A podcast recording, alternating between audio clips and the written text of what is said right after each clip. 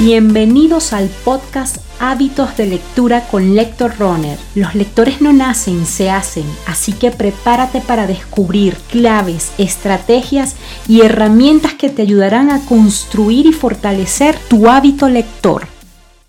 Hola, soy Adriana Vieira Lara, entrenadora de lectores, mediadora de lectura y gestora cultural. Hoy quiero dedicar este episodio a compartirles algunas de mis recomendaciones para leer en digital. Y sobre este tema siempre existen discusiones y debates, especialmente entre los lectores, porque creo que la mayoría de, los lectores coincidimos en que eh, no hay nada como leer un libro y sostenerlo entre tus manos. Es decir, no hay nada que pueda sustituir la experiencia maravillosa de leer un libro físico. Sin embargo, hoy en día, en este siglo XXI, contamos con muchísimas opciones para leer en digital.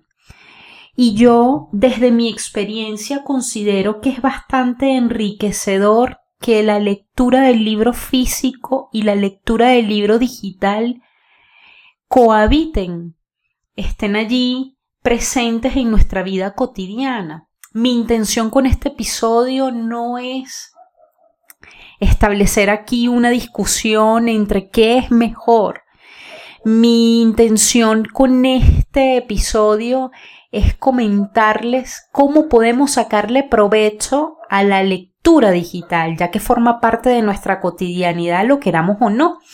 Y yo debo decirles que yo era una persona que no leía en digital hasta que finalmente compré un dispositivo que me permitió tener una experiencia distinta y bastante agradable con la lectura digital.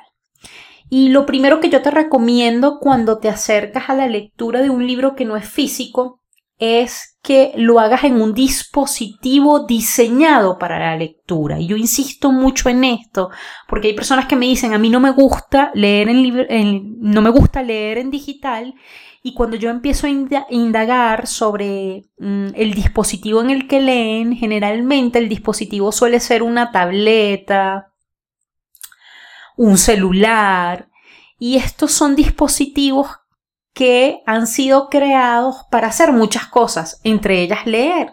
Sin embargo, hay dispositivos que han sido creados para la lectura en digital. Uno de estos dispositivos es el Kindle, que ustedes deben conocer, que particularmente es el que yo utilizo cuando leo en digital y me parece que de alguna manera el diseño del dispositivo está hecho en función de hacer la lectura digital una experiencia eh, agradable, disfrutable.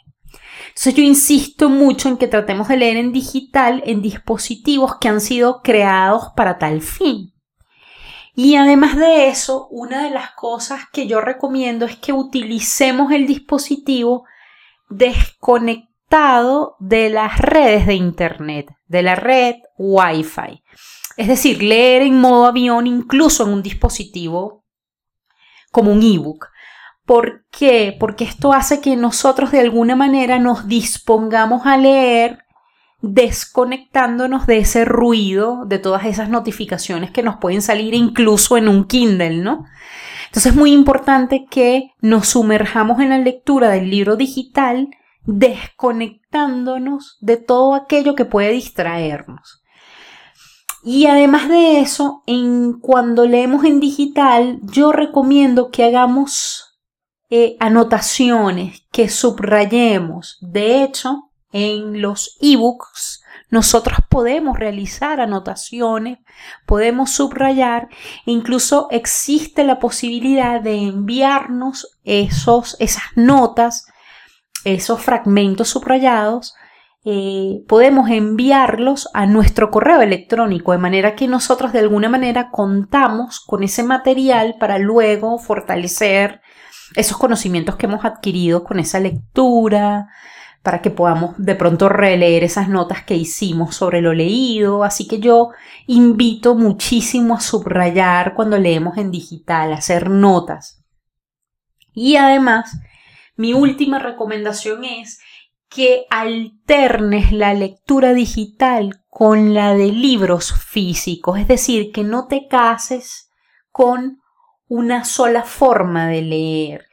De hecho, hay muchas personas que solo leen en digital y mi recomendación para esas personas es, está muy bien que leas en digital, pero eh, alterna esas rutinas de lectura digital con lecturas de libro físico porque hay una demanda distinta, eh, hay formas de son formas de leer distintas a pesar de que estamos haciendo la misma actividad, requiere de habilidades y destrezas distintas, así que yo considero y, y sobre todo me he dado cuenta con mi experiencia entrenando a otros lectores que genera muchísima riqueza y muchísima destreza en nuestra lectura leer en estos dos formatos, tanto en digital como en libro físico.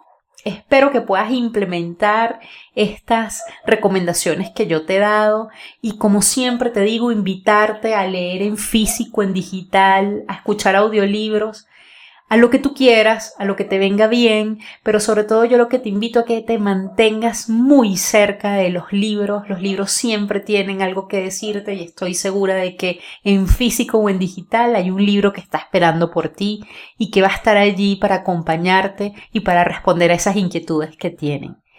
Con seguridad nos vemos en una próxima oportunidad.